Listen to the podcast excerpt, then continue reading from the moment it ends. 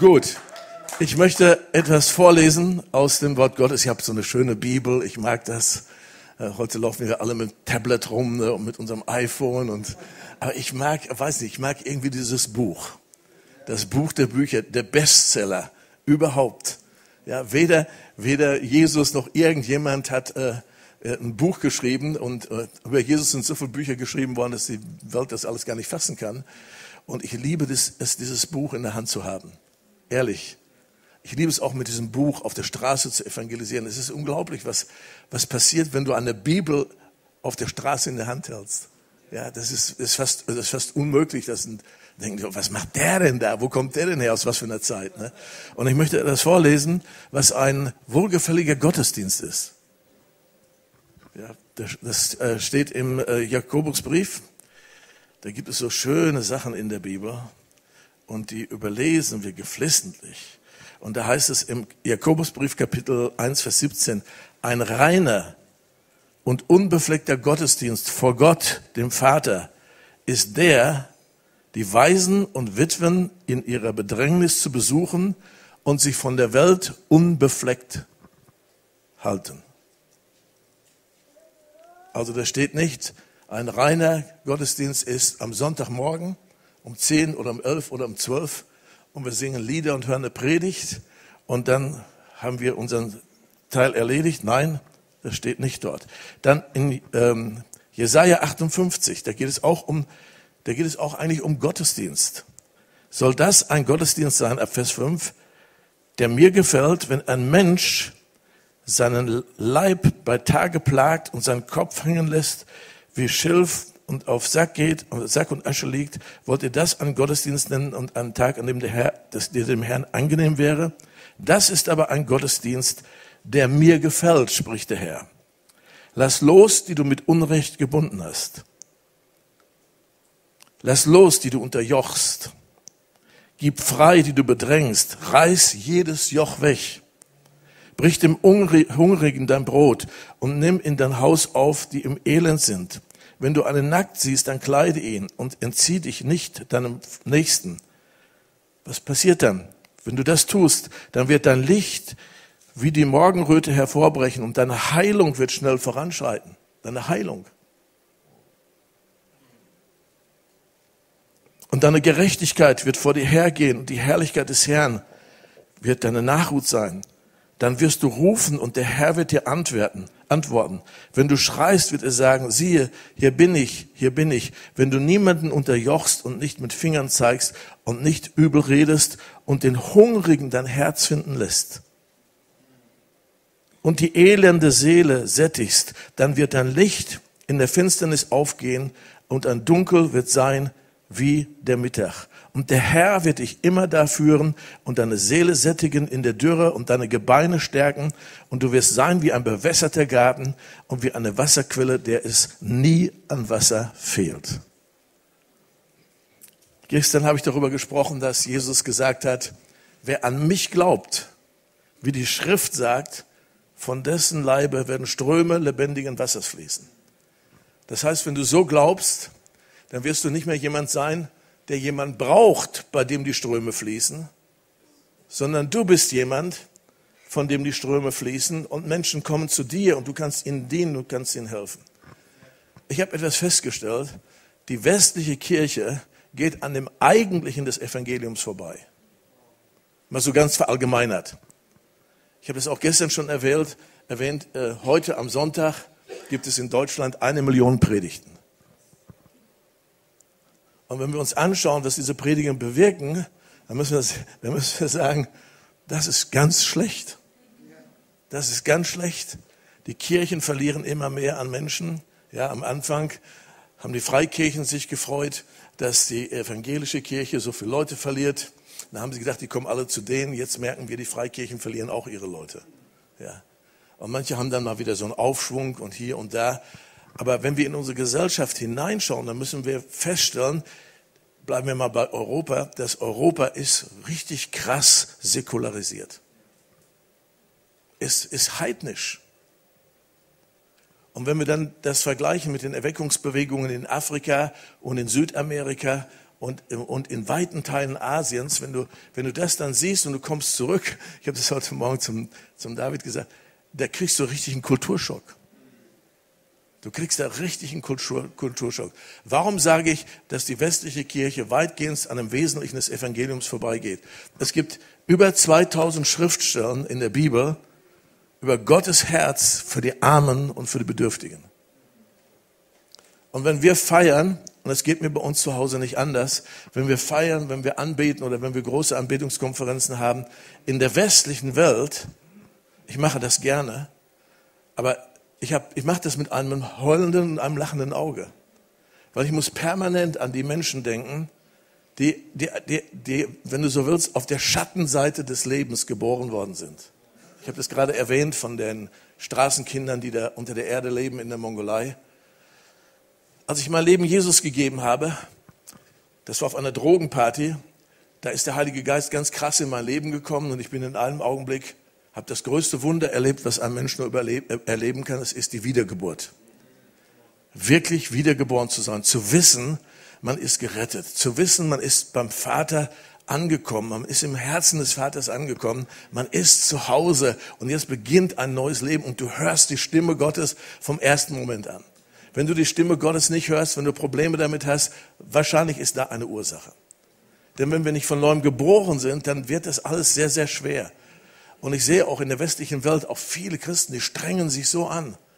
Die, die geben so Gas ne, aus ihrer Seele heraus und boah, die wollen wirklich etwas erreichen, aber es kommt nicht so stark aus dem Heiligen Geist, es kommt sehr stark aus der eigenen Kraft. Und der Prophet Jesaja hat gesagt, es geschieht eben nicht durch diese Kraft, es geschieht nicht durch Heer oder Kraft, sondern alleine durch meinen Heiligen Geist. Wenn du von neuem geboren bist, dann hörst du die Stimme Gottes. Es ist ganz einfach. Meine Schafe hören meine Stimme. In dem Moment, wo du von neuem geboren wirst, wirst du ein Schaf. Dann wirst du ein Schaf. Aber es ist besser als ein Schwein, oder? Das sind zwei, zwei unterschiedliche Naturen. Ganz unterschiedliche Naturen. Ne? Da war dieser Bauer, der hatte, der hatte eine Schweinezucht und der machte viel Geld damit.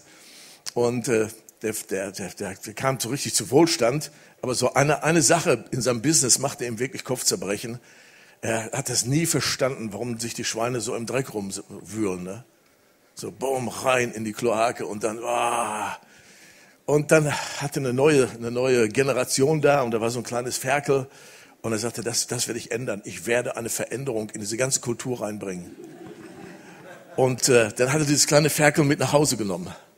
Ja, und hat sich gedacht, wenn ich das nur lange genug fernhalte von dieser Sippe, ja, wenn ich das richtig gut trainiere, wenn ich dem meine Regeln beibringe und das erkennt, dass das richtig gut ist, dann wird es nie mehr in eine Jauchenkuhle reinspringen und vielleicht Beispiel werden für andere. Also hat er so eine kleine Susi da, so hat er die Sau genannt, Schleifchen drumherum gemacht, erstmal ordentlich geduscht und so, ne, Parfüm drauf und, und dann hat er es so sauber gehalten für drei Monate.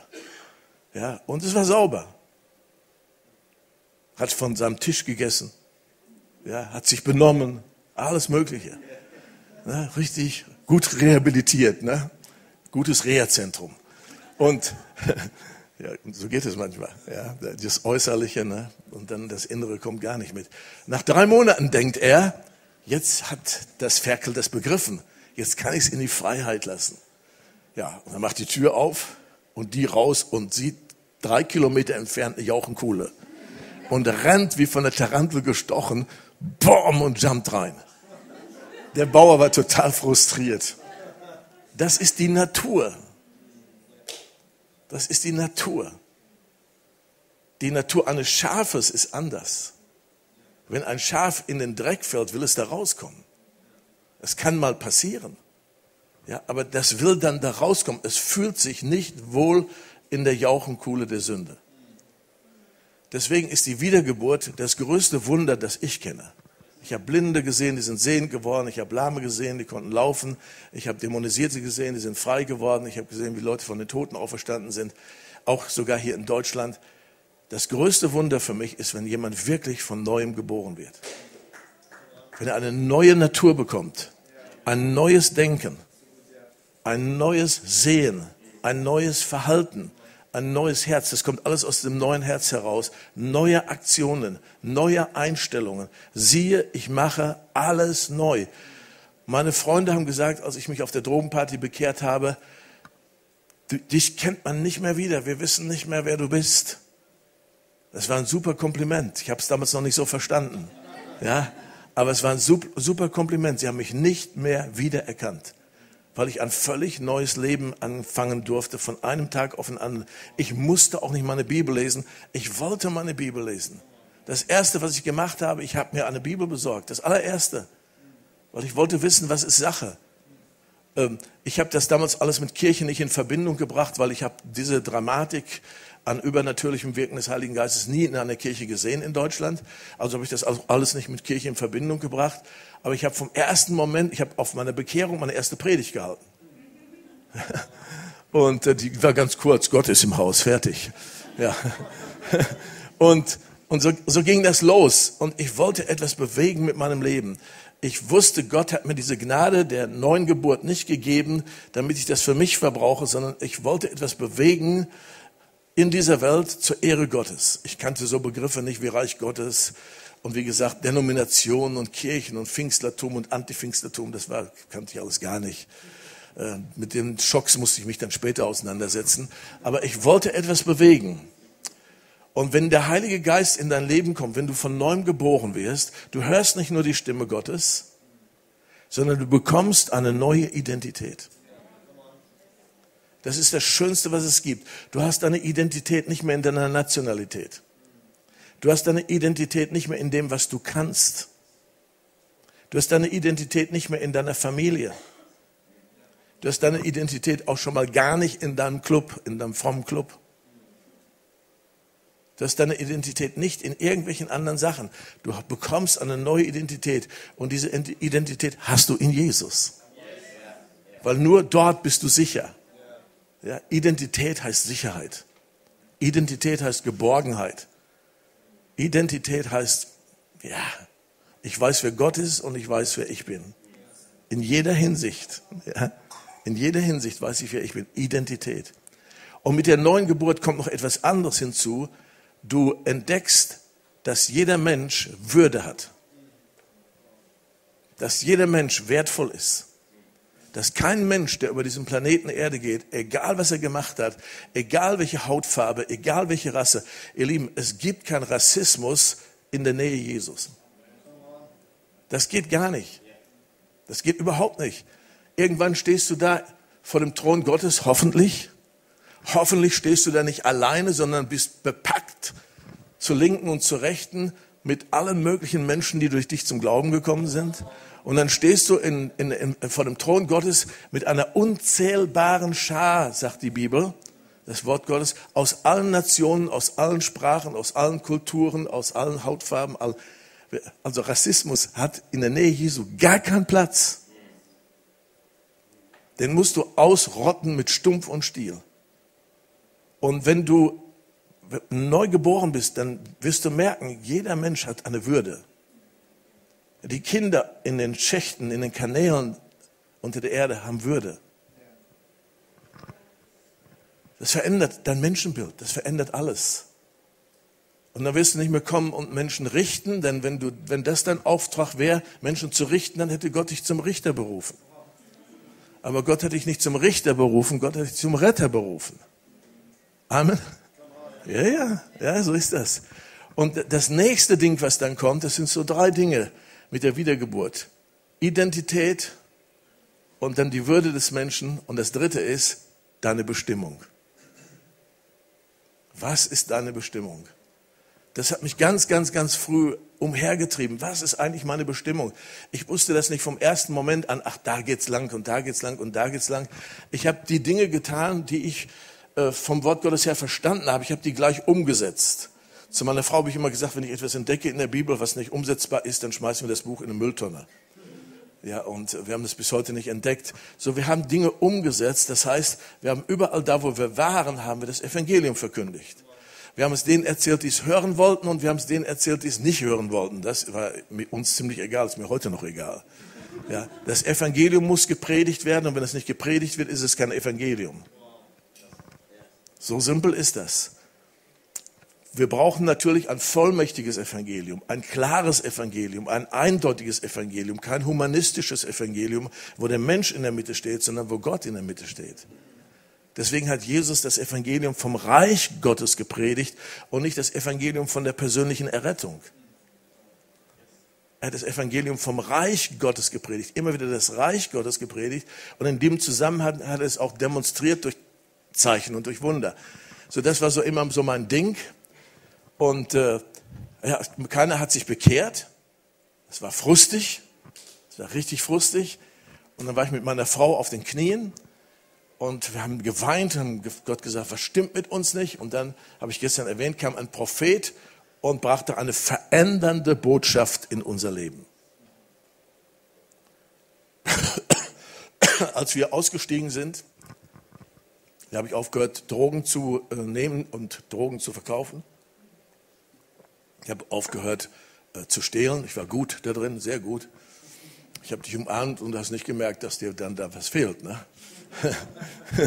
ich war richtig gut, ja.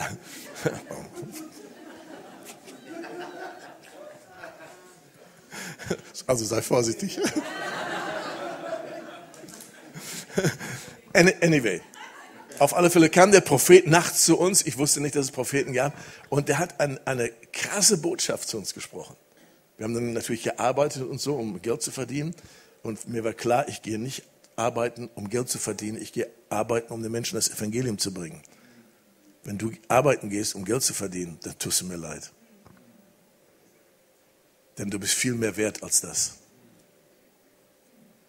Du bist viel mehr wert als das.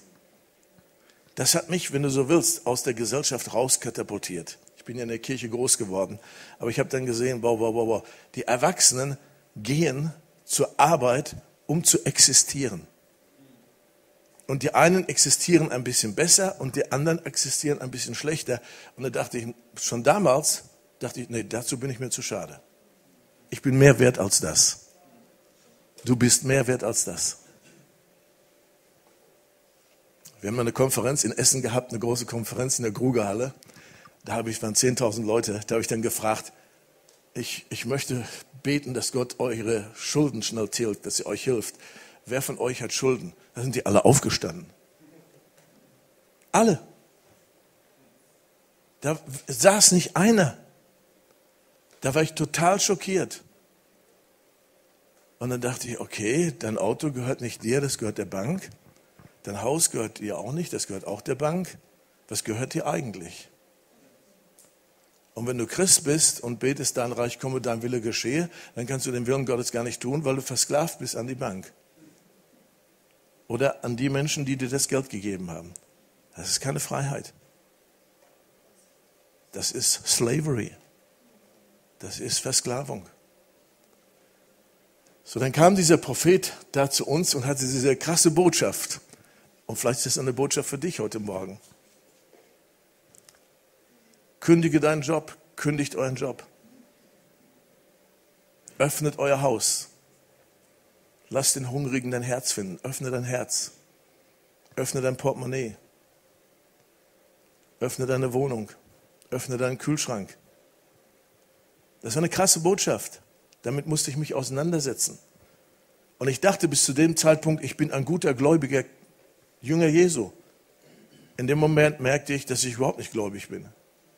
Weil es ging da an, an etwas Wesentliches, an die Substanz unseres Lebens. Stimmt's? Und ich versuchte mich da herauszureden. Ich habe den dann gefragt, hast du auch eine Bibelstelle für deine Prophetie hier? Und er sagte, ja. Da war ich total überrascht. Dann schlug er seine Bibel auf, Matthäus 6. Und wir kennen das alle, ne? Ähm, dass wir nicht, nicht nach, äh, dass wir uns keine Sorgen machen für Kleidung. Dass wir uns keine Sorgen machen um, um Essen, um Trinken, um all solche Sachen. Dass wir uns einzig und allein Sorgen machen sollen oder es heißt am Urtext, äh, trachtet alle Zeit nach dem Reich Gottes und nach seiner Gerechtigkeit, so wird euch solle, solches alles zufallen. Oder noch besser, noch, äh, noch äh, äh korrekter übersetzt, Es wird euch alles hinterhergeworfen werden. Und das erlebe ich seit über 40 Jahren. Und das erleben wir auch als Gemeinschaft seit über 40 Jahren. Wir fangen alles mit nichts an. Einmal unser Team, wir haben ein Team, das ist nach Austin gegangen, nach Texas. Das war auch so eine krasse Führung. Normalerweise gehen wir in ganz andere Gebiete rein, also wo wirklich viel Armut ist. Und jetzt ruft Gott uns nach Texas. Und da haben äh, verschiedenste Freunde von uns, in Anführungsstrichelchen, die haben gesagt, äh, nach, nach Amerika zu gehen, das ist wie Eulen nach Athen zu bringen. Die haben die größten Buchläden, die haben die größten Kirchen, die haben die besten Prediger, die haben die meisten Anbetungsgruppen. Die, die brauchen euch nicht, aber wir hatten den Ruf, dorthin zu gehen. Und dann sind unsere Leute da hingegangen und, äh, und irgendwann brauchten sie ein Grundstück und Häuser und sowas. Und dann habe ich sie besucht und sagten sie, wie machst du das eigentlich? Ja, wir haben viele Häuser und heute bete ich fast, Gott nimm sie wieder weg. weil, weil es ist ein, Haufen Zeug, was du da am Hals hast. Ja, wirklich ein Haufen Zeug das auch viel Geld kostet. Und äh, dann sagt er, wie machst du das eigentlich? Ich sage, ja, in der Bibel steht, kauf ohne Geld. Ich kaufe immer ohne Geld. Dann haben sie mich gefragt, äh, ja, wie kauft man denn ohne Geld? Kannst du uns das erklären? Habe ich ihnen gesagt, nee, das kann ich euch nicht erklären. Es steht da, dass man ohne Geld kaufen soll. Ich würde euch vorschlagen, als Team, sucht Gott, geht ins Gebet und fragt ihn, was es hier in Amerika bedeutet, ohne Geld zu kaufen. Haben sie gemacht. Und dann kam der große Sturm nach New Orleans. Könnt ihr euch erinnern, vor vielen Jahren? Weite Teile New Orleans wurden zerstört. Und unser Team bekam den Eindruck, dorthin zu gehen, um zu helfen. Haben wir da geholfen? Dann haben sie einen reichen Geschäftsmann aus Austin kennengelernt, der total verwundert war, dass Schweizer und Deutsche dort einfach helfen. Und dann hat er die interviewt, wer seid ihr und so weiter. Dann hat er sie besucht in Austin. Ja, lange Geschichte kurz zu machen, wir haben ein riesiges Grundstück geschenkt gekriegt. Mit mehreren Häusern. Da habe ich ihm gesagt, so kauft man ohne Geld.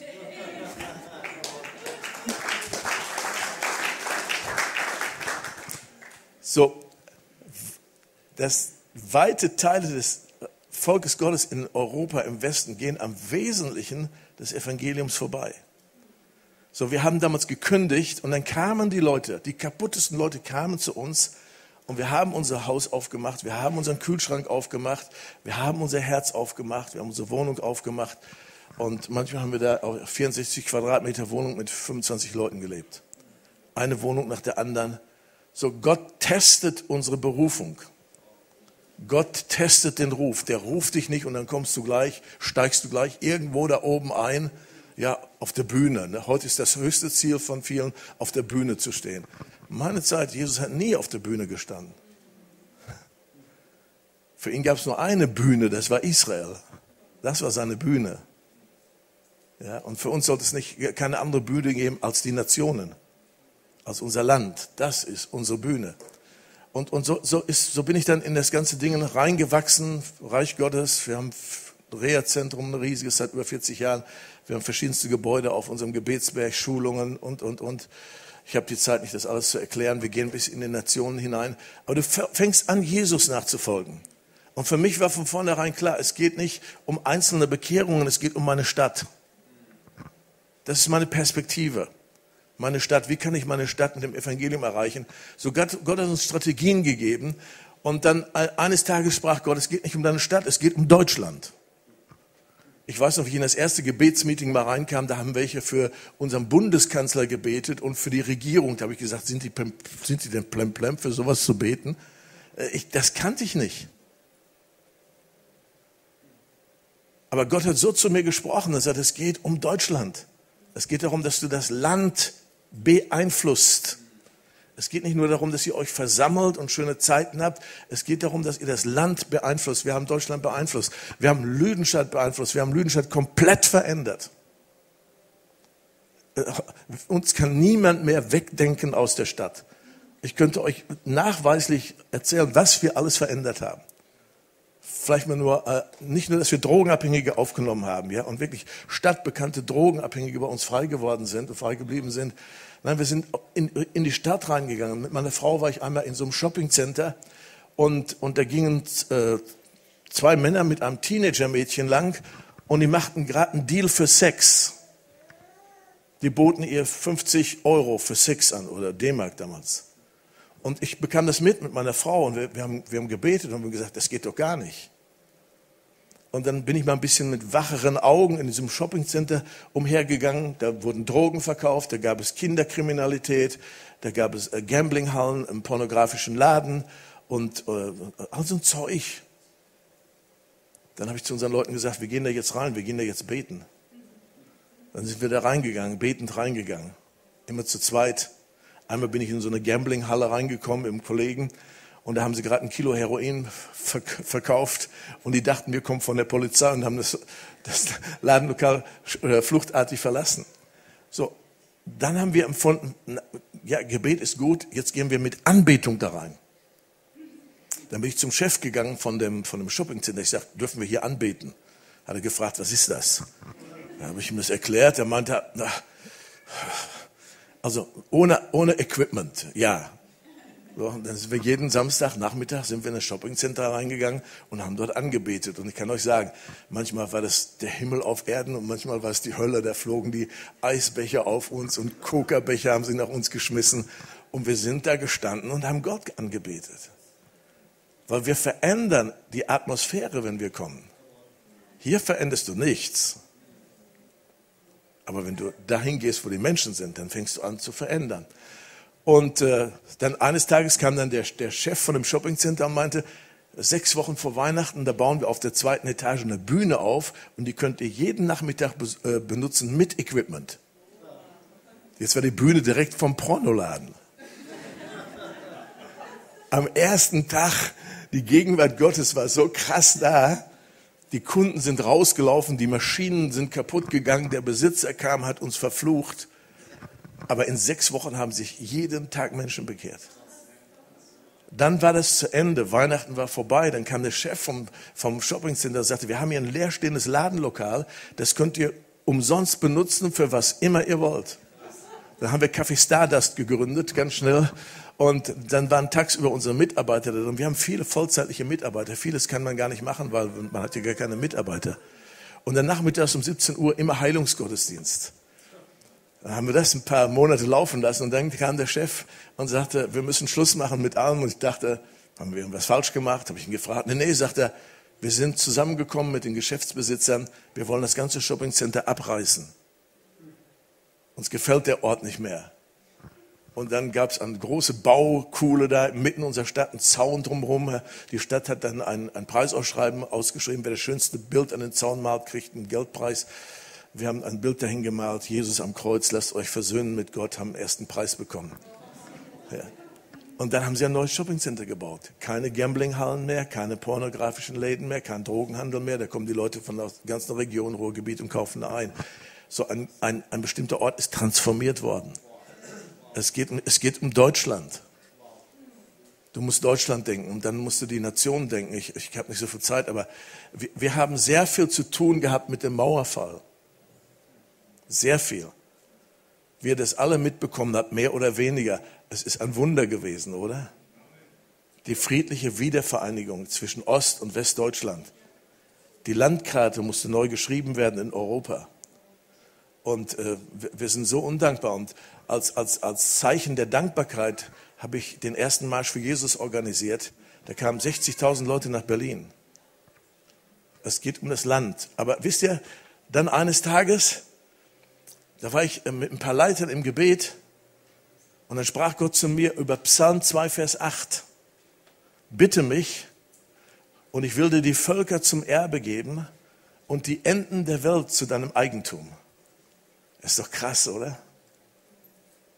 Und dann sagte einer der Leiter, mit dem wir zusammen waren, hey, wir sollten auf die Knie gehen und wir sollten Gott fragen, was ist unser Erbe? Was ist unser Eigentum? habe ich gedacht, na ja, ob das so leicht rauszukriegen ist. Ja, aber wir sind dann auf die Erde gegangen und ich habe dann gebetet, Gott, hast du mir irgendwas zu sagen über diesen Bereich? Gibt es da ein Erbe für mich unter den Nationen? Gibt es da irgendwie?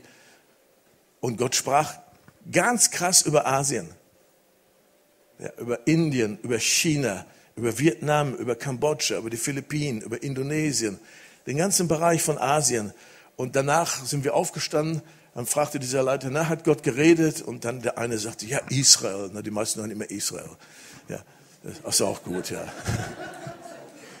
Mit so einem Israel-Schimmer hier drauf. Ich habe eine schöne CD da hinten, Gebete für Israel, die sind wirklich gut. Ja, äh, manche für Rumänien, aber es blieb alles in Europa. Und ich dachte, Mann, du bist der Einzige, zu dem Gott geredet hat, über die größte Menschenansammlung der Welt. Und dann, dann, dann fragt dieser Leiter, hat Gott nicht zu dir geredet? Ich sage, doch. Und dann habe ich ihm gesagt, China. Und dann haben sie alle geguckt. So, was macht man, wenn Gott zu einem redet? Was machst du, wenn Gott heute Morgen zu dir redet? Ich habe dann gefragt, Gott, wie, wie komme ich denn dann da rein? Und dann kriegte ich diese glorreiche Idee, mit 26 Leuten auf Schnuppertour zu gehen. Wisst ihr, was eine Schnuppertour ist? Ja, man guckt mal, man probiert mal was aus. Und dann sind wir mit 26 Leuten, ich war noch nie in Asien. Ja, dann bin ich mit 26 Leuten erst nach Hongkong und dann nach China und dann nach Thailand und dann auf die Philippinen. Und da habe ich herausgefunden, ähm, dass ich nie wieder mit 26 Leuten auf Tournee gehen werde. Das ist sehr schwer zu organisieren. Ja, aber anyway, mal weg davon. Ich komme in Hongkong an und, und habe einen Kulturschock über die vielen Menschen, die ich da sehe. Millionen von Menschen. Die Straßen sind voll, dicht gedrängt, Tag und Nacht. Eine andere Kultur, anderes Essen, andere Gerüche. Boah, Armut ohne Ende. Boah. Und du kriegst fast den ersten Kulturschock. Und du bist unterwegs, um rauszubekommen, hat Gott was für dich. Ne, dann sind wir nach China gegangen, da war es noch schlimmer. Ja, heute hat sich ja China entwickelt, aber damals, ach, wir sind alleine von Hongkong bis nach Shanghai 36 Stunden mit dem Zug gefahren. Ohne Dusche. Und dann kamen wir da raus und da gab es noch mehr Menschen. Da gab es keine Autos, nur Fahrräder, ein paar öffentliche Busse und ein paar öffentliche Taxis. Äh, viele, viele Menschen auf der Straße, die dann dreimal am Tag ging die Sirene und dann hatten die alle noch blaue Anzüge an, die Mao Zedong-Anzüge. Dann rannten die zu irgendeiner Volksküche mit irgendeinem Essgeschirr und dann kriegten die da öffentliche Essen.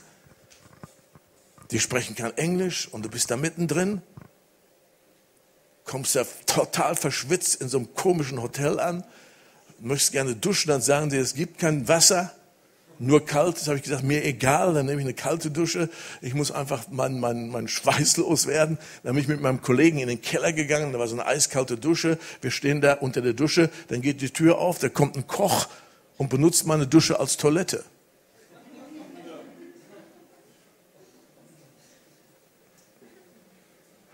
Und dann wirst du konfrontiert mit all den Menschen. Dann denkst du, Mann, Mann, Mann, so viele Menschen und die sehen alle gleich aus. Köpfe wie ein Fußball, alle schwarze Haare, alle dieselbe Augenfarbe, alle dieselbe Hautfarbe, Farbe, sprechen eine unheimlich komische Sprache. Und dann, dann fängst du an zu grübeln ne? und zu beten und denkst, Gott, ist das noch alles hier so richtig? Hast du da noch einen Überblick? Ja? Warum hast du so viele von denen gemacht? eine Milliarde. Und, und, und, Gott, und Gott sagte, ja, weil ich sie so sehr liebe. Und dann, und dann ging das so weiter, ne, von einem Schock irgendwie in den anderen. Und dann komme ich nach Manila.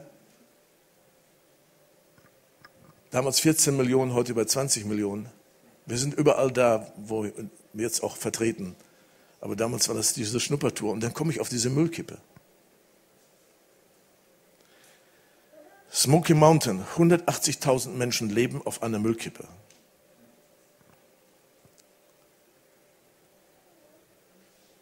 Stinkt übel. Die qualmt 24 Stunden am Tag. Ratten größer als Katzen. 70 Kinder waren in der letzten Woche an Masern gestorben. Dann kommen ominöse Beerdigungsinstitute und sagen, wir können eure Kinder beerdigen, nehmen sie ihnen das letzte Geld ab. Für acht Dollar versprechen sie ihnen dann, die Kinder zu beerdigen, nur um herauszubekommen dann, dass sie auf einer anderen Müllkippe entsorgt werden. Und dann siehst du, dann siehst du die vielen Kinder. Und du bist geschockt und denkst, Mann, bei uns lebt niemand, lebt niemand auf der Müllkippe. Bei uns haben die Kinder alles, eigene Zimmer, eigene PCs, eigen, eigen, eigen, eigen, eigen. Und die Kinder kommen da angerannt und sind so fröhlich. Es ist dreckig. Ungeziefer. Und die Kinder kommen da angerannt und rufen, Welcome on Smoky Mountain. Da denkst du, was ist das für eine Welt? Und auf diesem Smoky Mountain, da hat Gott mein Herz sehr, sehr stark berührt für all das, was wir heute machen. Wenn du anfängst, dich zu bewegen mit Gott, dann wird Gott zu dir reden. Wenn du hier jeden Sonntag sitzt, dann wirst du nach einer Zeit immun. So, was ist passiert? Da kommt so eine Schar von 20 Kindern auf uns zugerannt. Und vorneweg ein kleines Mädchen, die war die schnellste. Und die hat mich fokussiert. Und ich war total dreckig, fast nackt. Im letzten Moment sah ich auch, ihr Haar war voller Läuse. Und na, na, das Running Nose, wie heißt das, eine laufende Nase und dann offene Wunden und Eiter überall. Und, und die kam auf mich zugerannt und ich merkte, was die wollte. Die wollte in meinen Arm springen. Und jetzt hatte ich diese ganze Reise hinter mir. Ne? Gott, zeig mir mein Erbe. Und ich, ich wusste nicht, dass mein Erbe da gerade angerannt kommt. Ja? Und, und ich habe ich hab wirklich ich hab gebetet, Gott, ich sage, ich kann das nicht. Ich, mir stürzt bis hier. Ich, das schaffe ich jetzt nicht. Und dann spricht der Geist Gottes zu mir, wenn du das Kind nicht lieben kannst, vergiss unsere Beziehung, dann geht gar nichts mehr.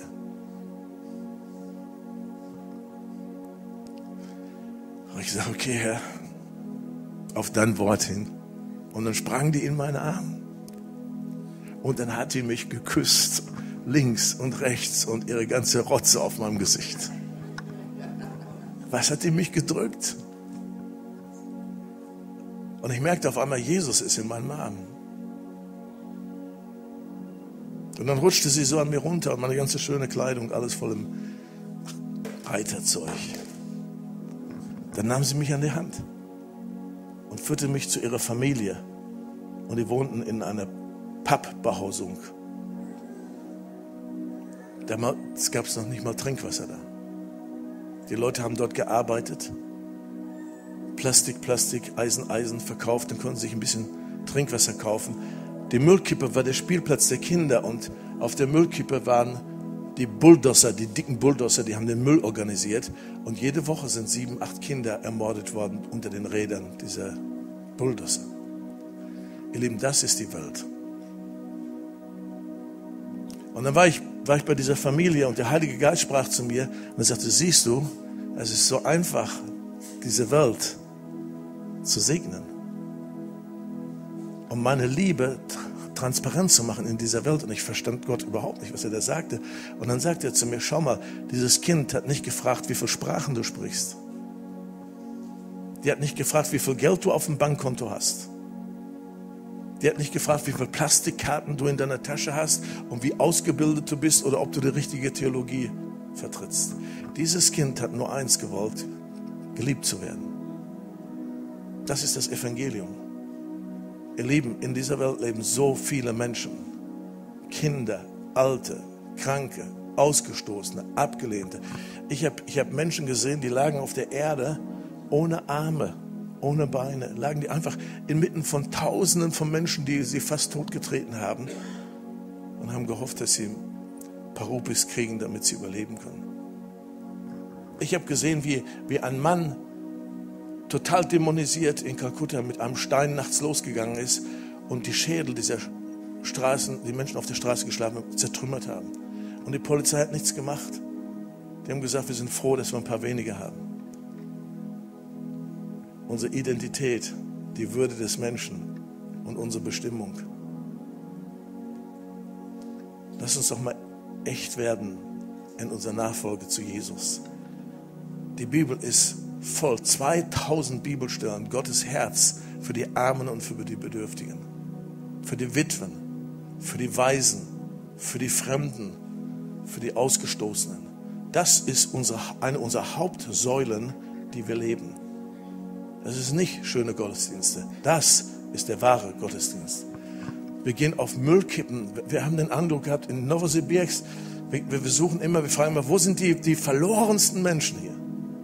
Nicht, wo, die, wo sind die Einflussreichen, wo sind die Reichen, wo sind die Wohlhabenden, wo sind, ne? Nee, wir, wir, wir fragen, wo sind die Menschen, die keiner haben will? Und auch da eine Müllkippe. Und wir haben dann auf der Müllkippe angebetet, aber da war keiner, außer Ungeziefer und Ratten. Aber man sagte uns, da, da wohnen Menschen. Und, und wir sind da am Anbeten. Und dann geht, geht kommt auf einmal aus der Erde kommt eine Frau raus, total verdreckt. Und dann ein Mann und drei Kinder. Und wir haben herausgefunden, die graben sich Höhlen in den Müll, weil in, in Sibirien wird es kalt. Und das ist warm da unten und deswegen ist das ihr Zuhause. Und die haben uns gesehen, die haben gedacht, wir kommen vom Mond. Wir haben aber auch gedacht, die kommen vom Mond. Ja, aber alle, die ganze Familie hat ihr Leben Jesus gegeben. Wir konnten diese Familie integrieren in eine Gemeinde. Wir konnten, der, der Mann hat sich im Gefängnis bekehrt, er saß im Gefängnis. Und, und Gott transformiert solche Orte. Ich habe das gestern erwähnt, wir sind im größten Rotlichtviertel der Welt in Pattaya dabei, das zu transformieren. Und wir sind zurück da, wo die Müllkippe ist. Tondo heißt das in Manila. Wir haben seit 30 Jahren Dienst unter Drogenabhängigen und vielen anderen da. Aber wir, jetzt verspüren wir erneut einen Ruf, wieder zurückzugehen nach Tondo und nicht nur den Smoky Mountain, sondern das, das ganze Gebiet mit 800.000 Menschen, die in bitterster Armut leben, da Veränderung reinzubringen. Hey, let's get real. Ich möchte einfach für euch beten heute Morgen. Können wir aufstehen?